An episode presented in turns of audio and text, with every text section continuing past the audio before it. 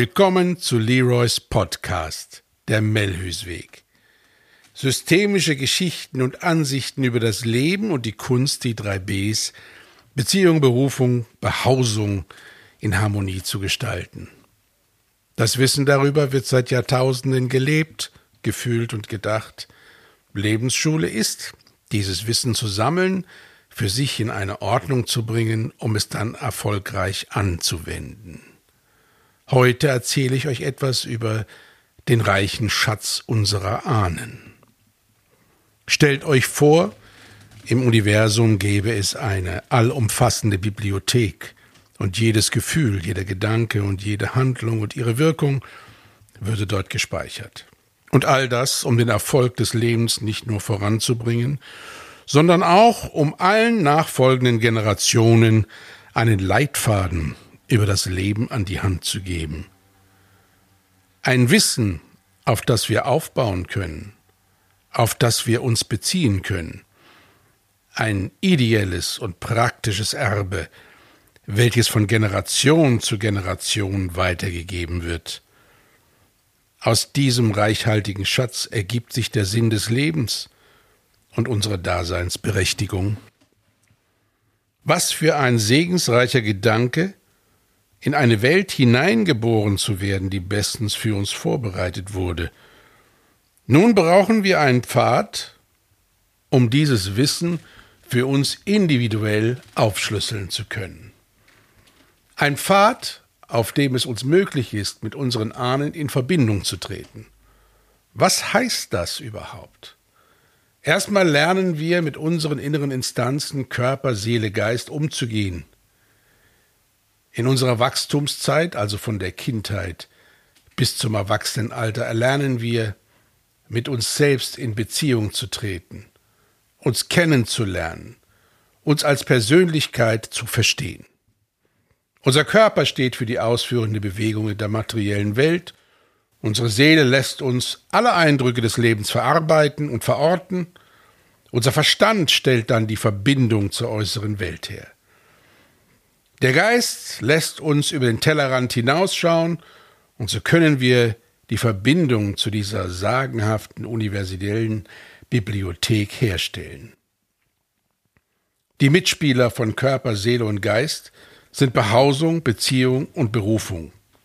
Und auch genau in dieser Reihenfolge. Körper und Behausung, Seele und Beziehung, Geist und Berufung entsprechen einander. Jeweils die inneren Instanzen sowie die äußeren Instanzen müssen untereinander in einem guten Kontakt stehen. Und der Dialog von innen nach außen, also die passenden Pärchen, möchten sich austauschen. Ihr Lieben, das ist ganz schön viel auf einmal und auch wiederum nicht. Um es leichter zu machen, stelle ich mir vor, ich habe es mit sechs Spielern auf einem Feld zu tun die sich stets den Ball des Lebens zuspielen. Je geschickter sie den Ball ins Tor bringen, je mehr erschließt sich unser Lebenssinn und umso leichter können wir das Wissen der riesigen Bibliothek des Universums für uns nutzen. Wer ist eigentlich das gegnerische Team? Tja, alles, was uns vom Leben und unserer Entwicklung abhält. Dieses Team ist uns allen bekannt. Spieler 1, der Hochmut. Spieler 2, die Habgier. Spieler 3, die Genusssucht. Spieler 4, die Wut. Spieler 5, die Maßlosigkeit. Spieler 6, die Eifersucht und der Neid. Und Spieler 7, die Trägheit des Herzens, sich der Liebe zu verweigern. Fällt euch etwas auf? Ja, sie haben einen Spieler mehr. Wir können davon ausgehen, dass dieses Team niemals fair spielen wird. Und damit das auch klar ist, kommen sie auch mit einem siebten Spieler aufs Feld. Auch wenn uns das zweite Team das Leben oft schwer macht, brauchen wir dieses Team. Und das sich daraus ergebende Spiel des Lebens unter dem wir uns entwickeln, kann so in Gang gebracht werden. Das zweite Team ist das perfekte Ablenkungsmanöver und versucht alles, damit das erste Team den Ball des Lebens ja nicht ins Tor bringt. Touchdown unerwünscht. All das ist ein fortwährender Prozess unserer Vorfahren und verlassen sich darauf, dass das Spielfeld von den nächsten Generationen in Gang gebracht wird. Dass die nächste Generation in diesem Spiel jeweils antritt. Manche Familien haben das Glück, einen Stammbaum verfolgen zu können, der über Jahrhunderte geht. Dazu gibt es vielleicht auch nachvollziehbare Biografien. So kann es uns leichter fallen, sich auf das Gelebte in unseren Linien zu beziehen. Es muss aber auch klappen, wenn wir nur wenig Informationen über unsere Ahnen haben. Nun stellt euch vor, ein gelebtes Leben würde nach dem Tod eines Menschen zu einem universellen Fingerabdruck und könnte so in der großen Bibliothek gespeichert werden. Diese Speicherkarte bezieht sich am Ende nicht auf die Person selbst, sondern auf die entstandene Energie, die durch das Leben gelebt und erzeugt wurde. Diese Speicherkarte braucht nun ein Medium, also einen Ansprechpartner in unserer Welt. Es gibt tatsächlich auch eine sogenannte Bibliothek in unserem Körper, in unserem System. Es sind Daten, die seit Jahrtausenden gesammelt wurden. Unser Erbgut, unsere DNA. Sie beschreibt, woher wir kommen und wer und was wir sind. Wir sind tatsächlich in der Lage, unsere DNA für uns zugänglich zu machen. Wir können diese Daten aktivieren, und zwar über unsere Gefühle, über das gesamte Gefühlsspektrum, unsere Psyche. Wir aktivieren also die Energie unserer Ahnen, die tief in uns schlummert, eine Aufgabe, die unser Verstand nicht zu leisten vermag. Auch hier weist uns das Leben darauf hin, dass das Leben in erster Linie erfüllt wird und das Erfüllte dann durch unseren Verstand in eine Ordnung gebracht wird, um alles praktisch lebbar zu machen. Um den Bezug von DNA, Psyche und universeller Bibliothek immer wieder erneut herzustellen, gibt es unter anderem die schönen Künste. Die Energie vergangenen Lebens bleibt so in der materiellen Welt und damit für uns in der Gegenwart erhalten. Damit dieses komplexe Thema für uns greifbar wird, gibt es auch den systemischen Leitfaden. Die Systemik beschreibt erfolgreiche Dynamiken des Lebens und wie der Mensch mit sich und dem Leben in Beziehung tritt. Darum lieben wir Bilder unserer Ahnen und die Geschichten zu unseren Verwandten. Wir nehmen Bezug und ziehen Rückschlüsse zu unserem Dasein. Doch für all jene, denen ein solches Material nicht vorliegt, wäre es geradezu unfair, gäbe es nicht den Zugang zur großen Bibliothek des Universums. Menschen, die anfangen, ihren Sinn, ihr Sein in Frage zu stellen, haben gegebenenfalls den Anknüpfungspunkt zu ihren Ahnen zeitweise verloren. In diesem Fall glauben wir nicht mehr daran, das Gute und das Erfolgreiche unserer Ahnen weiterführen zu können. Auf der einen Seite ist es unsere Aufgabe, unsere Individualität zu entwickeln, und andererseits sind wir nichts ohne das gefühlte Wissen unserer Ahnen. Dieser Gedanke, meine Lieben, macht mich demütig und beschreibt jegliche egoistische Selbstzentriertheit als geradezu lächerlich.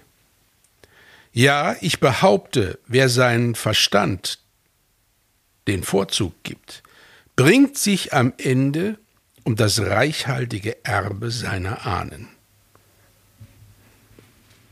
Ich kann dazu eine gute Geschichte aus meinem Leben erzählen.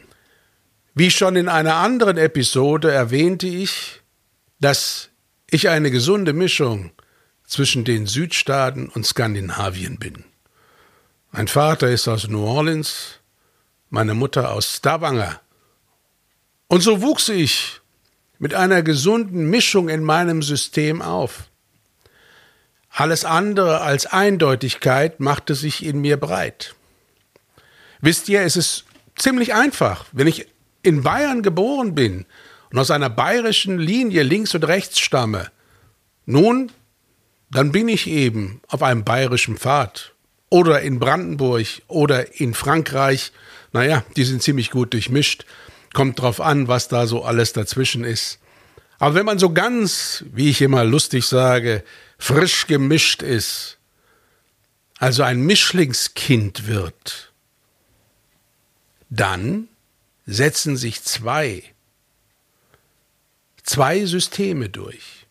Zweimal DNA und die damit verbundenen Erfahrungen, erfolgreichen Erfahrungen des Lebens, denn das ist der Bestand, auf den wir hier schauen wollen. Und beide versuchen miteinander in Harmonie zu geraten, was nicht immer ganz einfach ist. Ich konnte nicht genau sagen, wer oder was ich bin. Auf die Frage hin, woher kommst du, hatte ich in der Kindheit und auch noch in der Jugend Schwierigkeiten. Denn ein drittes Land hat sich bei mir dazugesellt. Denn ich bin in Deutschland geboren. So. Und jetzt? Jetzt sollte ich es mir aussuchen. Norwegen, Stavanger. Louisiana, New Orleans. Hessen, Fulda. Was für eine Kombination. Ich habe vieles probiert, da mehr Eindeutigkeit hineinzubringen. Ab der Pubertät versuchte ich mich natürlich dann in irgendeiner Form auch äußerlich zu definieren. Ich trug einen Afro von der Größe Michael Jacksons. Ich hatte amerikanische Mode, trug einen Silberdollar um den Hals an einer silbernen Kette und schön eingerahmt. Es war die Zeit der Disco und der Plateauschuhe. Man war cool, sprach aber Deutsch und Norwegisch und auch Englisch. Ja, was denn nun? Und so schön es im Hessenland auch ist, ich fühlte immer, ich bin nicht wirklich einer von ihnen. Woher auch? Wir haben nicht die gleiche DNA. So. Und je älter ich wurde, je mehr versuchte ich dann natürlich auch über meine Verwandten herauszubekommen und stellte Fragen, was meine Vorfahren so alles gemacht haben und wie sie ihr Leben aufbereitet haben und wie sie die Familien geführt und gegründet haben. Und dennoch, diese Fakten waren gut für meinen Verstand, für meine analytischen Ansätze, und irgendwann merkte ich, hm, es hilft mir nicht weiter. Und ich weiß es noch wie heute, als ich so 17 war und äh, mit einer guten Freundin von der Schule nach Hause ging, sprachen wir so über Familien und über Herkunft und in einem Moment, tja, ich würde heute sagen, der unbewussten Klarheit, sagte ich, ah, aus mir macht man keinen deutschen Mann. Ich denke anders, ich fühle anders, ich handle anders, ich spreche anders. Man sagte mir nach, ich laufe anders, ich tanze anders. Und ich sollte dann auch herausfinden über die nächsten Jahre, dass ich anders liebe und dass ich anders in Beziehung trete mit Frauen und so weiter und so weiter. Doch es gab etwas, was ich seit meiner Kindheit pflegte. Mein Vater war genauso ein Musiknarr wie ich und hatte reichlich Schallplatten. Und damals gab es noch diese kleinen Schallplatten. Man nannte sie die 45er. Man gab ihnen ein Mittelstück, baute ein kleines Türmchen in der Radiotruhe und dann fielen sie nacheinander von diesem Turm herunter und die damalige Abspielnadel setzte auf mit einem leichten Krachen und Knistern und los ging es. Und wisst ihr was? Ich habe das gemacht, seitdem ich fünf Jahre alt bin. Meine Mutter war stets besorgt, ob ich dann die Schallplatten verkratzen würde. Wo? Aber sie wusste, es ist mir so wichtig, dass sie mich nicht, ja, davon abbringen konnte. Ich habe da etwas getan, was mir erst viel, viel später, viel später bewusst wurde. Ich habe emotional Verbindung zu meiner väterlichen Linie aufgenommen, indem ich schwarze Musik der damaligen Zeit, der 50er und 60er spielte. Und zwar fast täglich. Ich setzte mich vor die Radiotruhe und versuchte jedes Instrument und jeden Ton des Gesangs ja herauszufiltern und für mich in eine Ordnung zu bringen. Und es war mir stets eine Freude. So, jetzt könnt ihr mich fragen, und was habe ich auf der mütterlichen Seite gemacht? Ich habe mich etwas ganz anderem zugewendet. Die norwegische Seite, jedenfalls in meiner Familie, hatte eine prachtvolle Art, Feste zu feiern, Tische zu dekorieren, gewisse Ordnungen im Umgang mit Freunden und anderen Familien zu pflegen. Es ging um gepflegte Konversation, es ging um traditionelle Zusammenkünfte, um sich seiner Linie bewusst zu sein. Und die Norweger können da sehr, sehr traditionell und auch familiär sein. Und das fühlte sich einerseits total in einer Ordnung an und andererseits auch sehr gemütlich. Der Verlauf solcher Zusammenkünfte, wie meine Mutter sie sozusagen, tja, in die Welt brachte, das hatte etwas von Verbindlichkeit. Die amerikanische Seite hatte eher etwas von, von Abenteuer, von Spaß, von Rhythmus und eine ganz eigene Art der Zusammenkunft und auch des Feierns. Diese beiden Linien könnten, zumindest was das angeht, nicht unterschiedlicher sein. Und so lernte ich auf ganz natürliche Weise, denn ich bin Baujahr 61, da hat man sich wenig über systemische Ordnung oder Therapie unterhalten. Da habe ich ganz auf natürliche Weise gelernt, meine Familienlinien zu verstehen, indem ich ein Gefühl zu dem entwickelte, was meine Eltern sozusagen in meine Welt bringen und brachten. Etwas, was wir in jeder Familie erleben. Doch wenn es einheitlicher ist, sagen wir, zwei Brandenburger Linien, ja, mit den natürlichen Einflüssen anderer Länder, wie es sie überall gibt, aber schon in Brandenburg verwurzelt, um mal bei diesem Beispiel zu bleiben, oder Schleswig-Holstein, oder es spielt keine Rolle, welches Bundesland.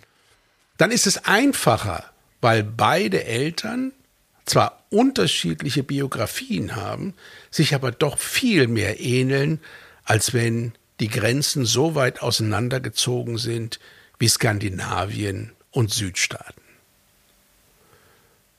Und je mehr ich diesen Gefühlen folgte und auch vertraute, je mehr definierte ich mich. Und irgendwann kam ich auch zu dem Schluss, dass die väterliche Seite nicht nur äußerlich, sondern auch innerlich ein leichtes Plus hatte. Es ist nicht so sehr viel. Die Art, wie ich das Leben vielleicht angehe, hat schon viel mit den Südstaaten zu tun und die dazugehörige Sichtweise des Lebens. Wenn es um das Geschäftliche und die Ordnungen geht, bin ich schon echt norwegisch drauf.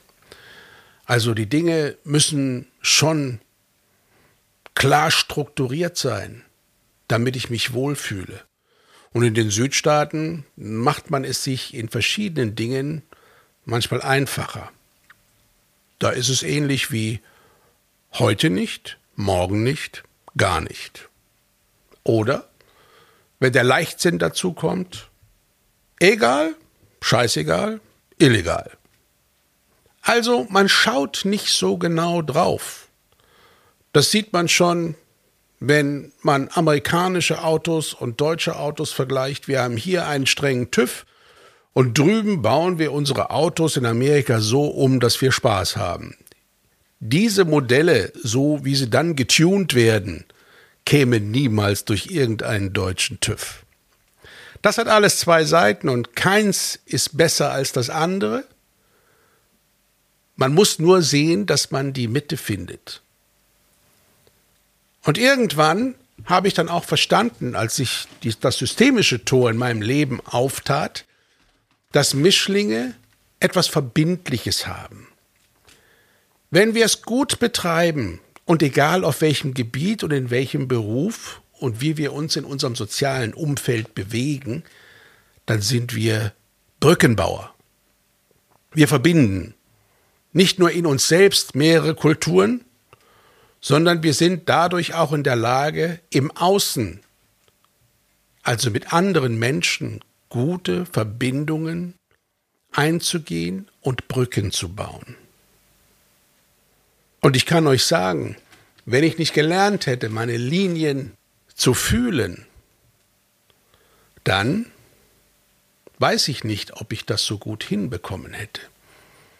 Ich hatte einen guten Freund, der hieß Ned, er war auch Mischling.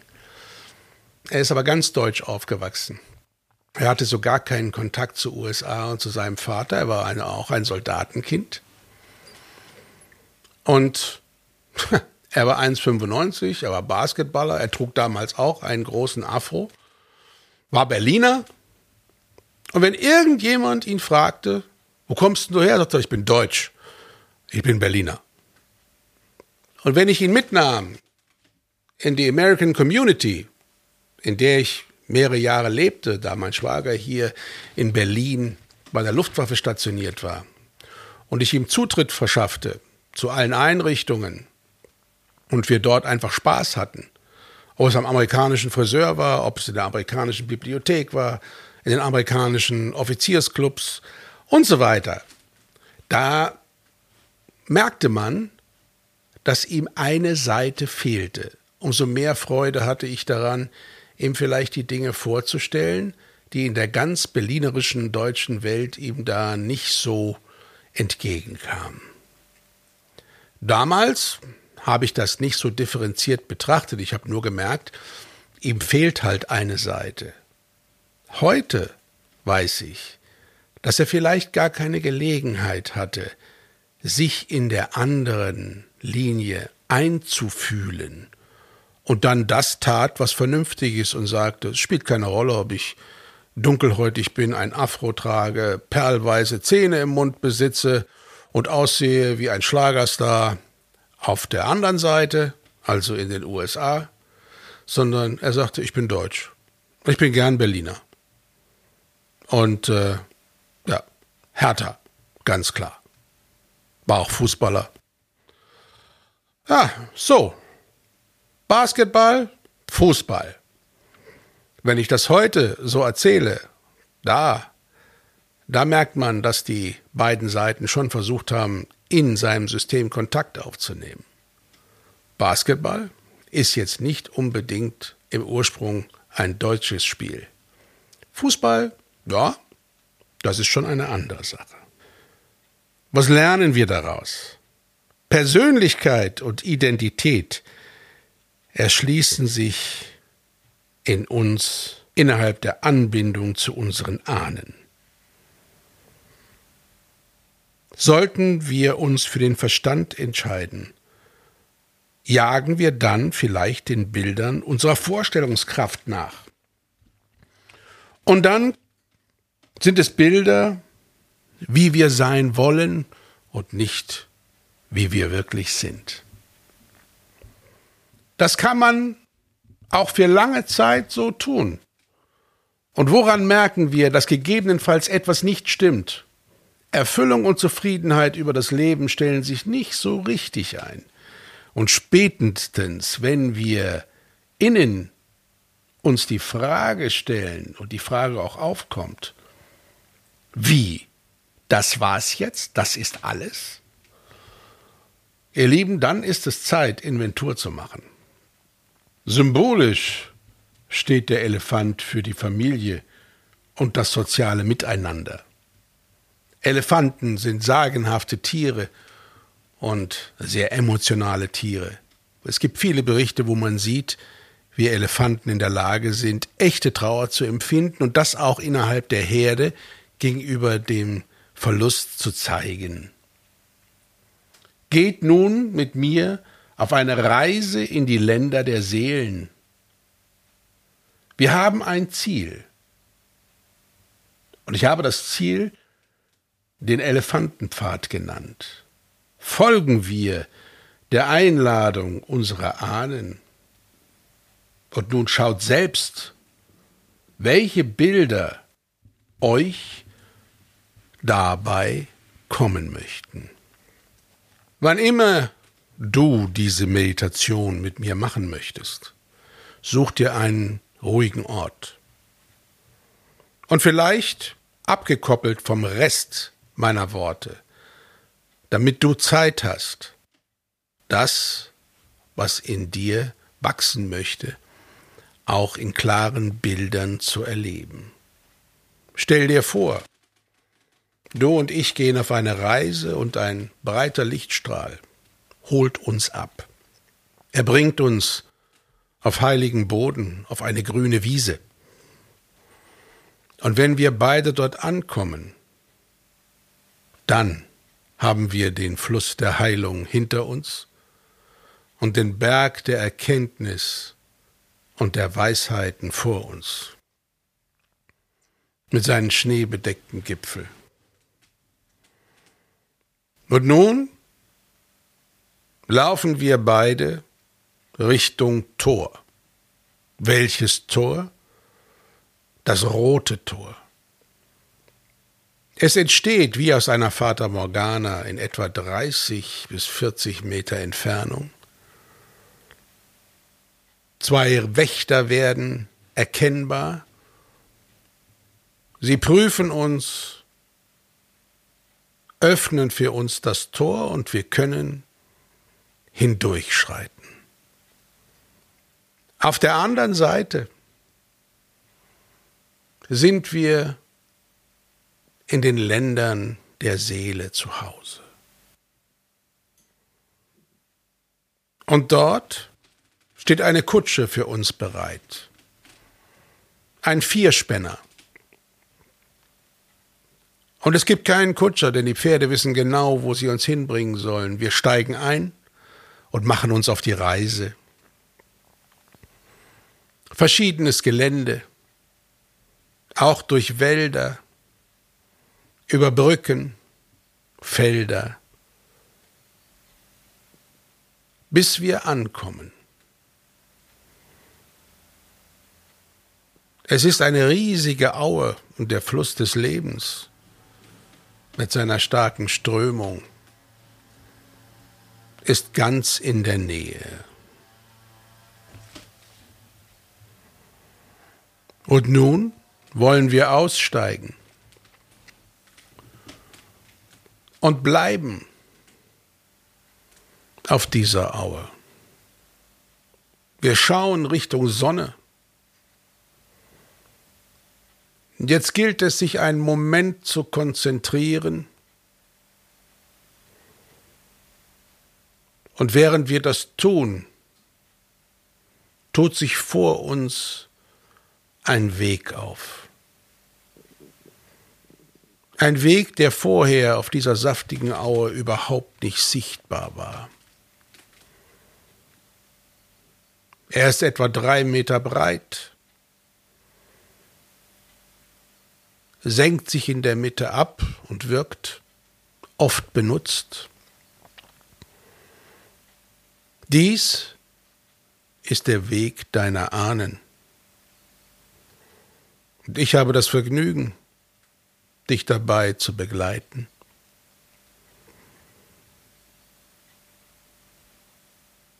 Die Erde und ihr Boden ist seit ihrer Entstehung immer die gleiche Erde.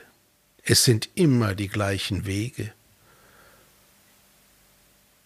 Die Ländergrenzen verschieben sich, die Erdplatten verschieben sich. Doch die Erde, auf der wir laufen, egal in welchem Jahrhundert, in welchem Jahrtausend, sie ändern ihr Aussehen. Und manchmal werden sie durch eruptive Geschehnisse auch so, dass sie nicht mehr gangbar werden, weil ein Berg entstanden ist oder eine tiefe Schlucht. Dann führt ein anderer Weg drum herum. Aber was wir verstehen müssen ist, es ist immer die gleiche Erde, auf der wir laufen. Und unsere Ahnen, sie sind uns vorausgegangen. Sie haben für uns das Leben schon einmal gemeistert.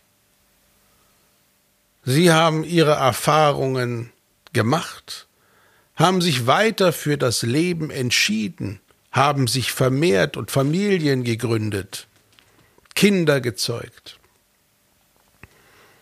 Und wenn sie alt und schwach geworden sind und es Zeit war für sie, dass sie gehen, dann übergeben sie uns das Zepter des Lebens.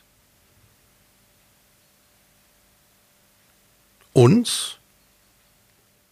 Das sind du und ich, die Generationen, die gerade aktuell leben. Und eine Generation macht irgendwann immer für die nächste Platz, damit das Gute und das, was das Leben ausmacht, dass wir aktuellen Generationen, das heißt du und ich, dass wir das weiter in die Welt tragen können. Denn eins steht fest, jede Generation bereitet das Leben für die nächste Generation vor. Und je gewissenhafter und bewusster wir dazu in der Lage sind, je besser geht es der nächsten Generation. Und jetzt fühl dich ein. Fühl dich ein, wie du auf diesem Pfad läufst. Ich bleibe einen Moment zurück, denn das ist der heilige Moment, den du mit deinen Ahnen auf diesem Pfad verbringen sollst. Ich bin nur die stille Begleitung. Und stell dir vor, dass rechts und links Bilder entstehen von Situationen und Vorfahren, die du vielleicht nicht mal kennst, von denen du nicht mal weißt, dass sie existiert haben. Und spielt das eine Rolle? Nein. Weil du kannst ihre Energie nicht nur haben, du kannst sie fühlen. Und je mehr du mit Vertrauen und auch Freude diesen Trampelpfad, diesen Elefantenpfad läufst, je mehr wirst du dir bewusst werden, wer du bist, woher du kommst und vor allem, wohin dich dein Leben tragen möchte. Wie dein Leben sich dir so weit öffnen kann, dass du wirklich leben kannst, wie du gemeint bist. Und je mehr du meinen Worten lauschst und dich auf meine Stimme einlässt, Je weiter kann die Kraft und die Energie dieses Pfades von dir positiv Besitz nehmen und dich tragen. Denn das ist die Aufgabe eines solchen Pfades. Er soll uns Menschen weitertragen. in dem Fall dich weitertragen, so wie du jetzt dich dort empfindest. Und nach einer Weile wirst du merken, dass so etwas wie ein warmer Wind auf dein Gesicht strömt. Und das ist es. Es ist ein warmes, ein warmes Gefühl. Und der Wind trägt aus allen vier Richtungen alle Informationen, die du brauchst, an dich heran. Tanke auf und wenn du magst, wiederhole diese Meditation so oft du möchtest. Erweitere sie, erlebe dich auf diesem Pfad und höre, welche Informationen sich dir dort erschließen möchten. Genieße es in Gemeinschaft, ja, in Gemeinschaft dein Leben führen zu können. Und diese Gemeinschaft geht weit darüber hinaus, über das, was du sonst mit den Menschen erlebst, die mit dir zeitgleich auf diesem Erdball wandeln. Es ist die Gemeinschaft deiner Ahnen. Es ist das Wissen und die Emotion deiner Ahnen. Es ist der gesamte Erfolg, der Lebenserfolg deiner Ahnen. Und wenn du das zulassen kannst, dann wirst du fühlen, wie das Leben gelingen kann. Für heute soll das reichen. Ich hole dich jetzt ab und wir laufen gemeinsam zurück zur Kutsche, steigen dort ein und gehen zurück zum Gelände hinter dem roten Tor. Dort steigen wir aus und gehen gut gelaunt und voller Dankbarkeit durch das rote Tor hindurch, bis der weiße Lichtstrahl uns wieder erfasst und du an deinem Ort im Hier und Jetzt wieder eintriffst und ich an meinem Ort.